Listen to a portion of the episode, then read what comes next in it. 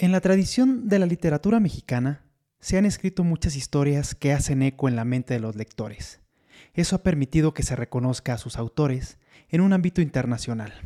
El día de hoy comentaremos una novela que es considerada de las mejores del siglo XX en el idioma español. Yo soy Mario Corona y esto es Librosfera Podcast. Comenzamos.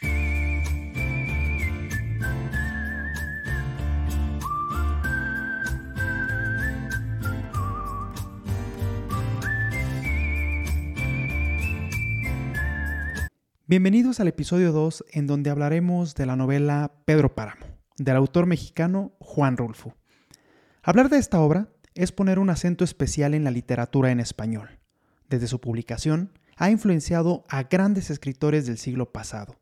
Entre ellos se encuentran Jorge Luis Borges, Susan Sontag, García Márquez, Günter Grass, Carlos Fuentes, Tito Monterroso, entre muchos otros más.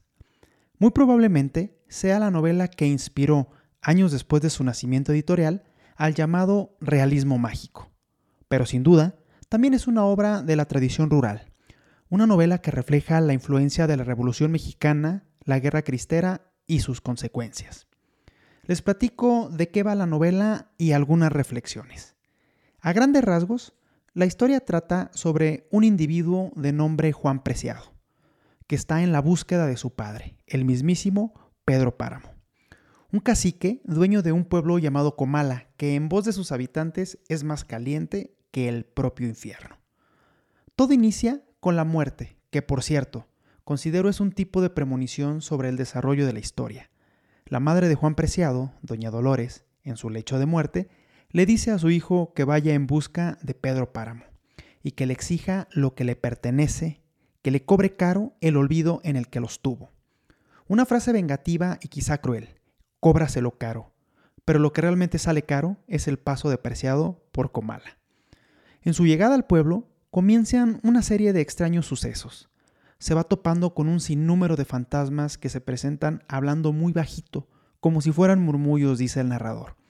Los fantasmas son voces de un pasado que vagan por un pueblo muy distinto al que su madre le describió.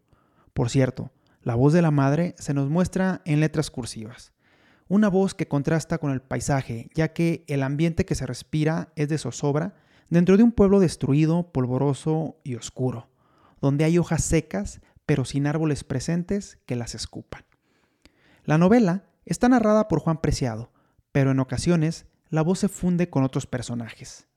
Avanzando en la narración, se cuenta una parte de la influencia o de la infancia de Pedro Páramo y de cómo llegó a obtener a través de sus corruptos y delictivos actos las tierras de Comala y su hacienda la Media Luna. De igual forma, también se habla del calvario que sufre por la muerte de su único hijo reconocido, así como de el mortal amor que tiene por Susana San Juan, un amor imposible.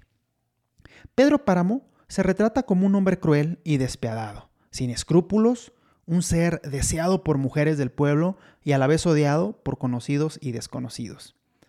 Por esta ficción se dejan ver entre líneas diversos temas que en la actualidad siguen siendo un lastre social, como por ejemplo la trata de personas, la violación, el cacicazgo, los estragos negativos de la revolución, el abandono de la clase campesina y el poder del dinero sobre los pobres.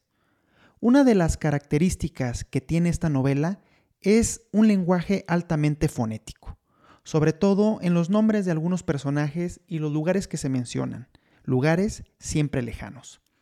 Rulfo utiliza un lenguaje rural pero no costumbrista, reinventa la forma de hablar de las personas del campo. Haciendo una reflexión, creo que la muerte es el personaje principal dentro de Pedro Páramo, ya que Rulfo nos las muestra de una forma que para la época no era común. Y me refiero a que la presenta desde una perspectiva muy viva, la dota con una voz impregnada de tristeza. También nos muestra la muerte como un tumulto de fantasmas que mendigan por una oración para la absolución de sus pecados, y así poder entrar en el reino de los cielos, ya que en vida no fueron tomados en cuenta por la iglesia, o sea, eran los apestados del clero.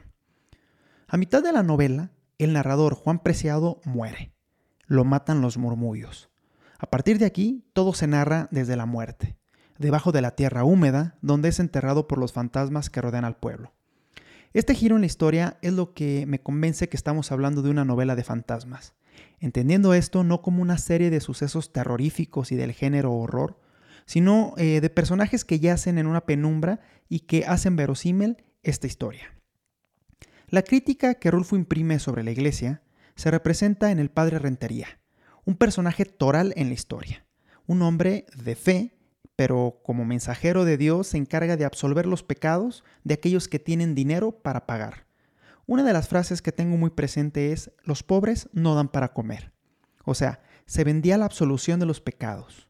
Un ejemplo sobre lo que se vivía en los campos rurales del México postrevolucionario y en la efervescencia de la guerra cristera. Al final, el cacique que le da nombre a la novela es asesinado por uno de sus hijos, un arriero caído en desgracia por la enfermedad y muerte de su esposa. Ojo, esto no es un spoiler, puesto que desde las primeras líneas eh, este mismo arriero le dice a Juan Preciado que Páramo está muerto y lo describe como un rencor vivo. Juan Rulfo publicó esta novela en el año de 1955 y desde entonces ha sido considerada una de las mejores en el México del último siglo.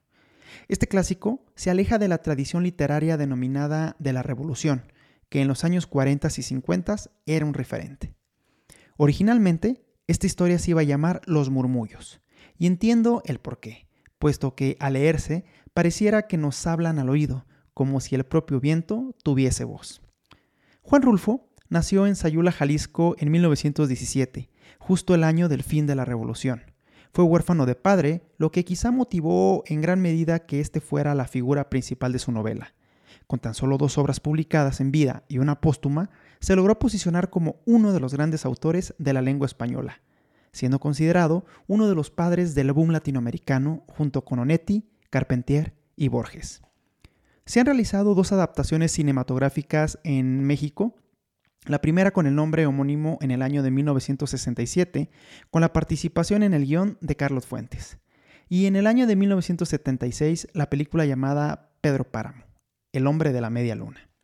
Esta obra ha sido traducida a más de 50 idiomas, destacando el chino, hebreo, árabe, ucraniano, entre otros.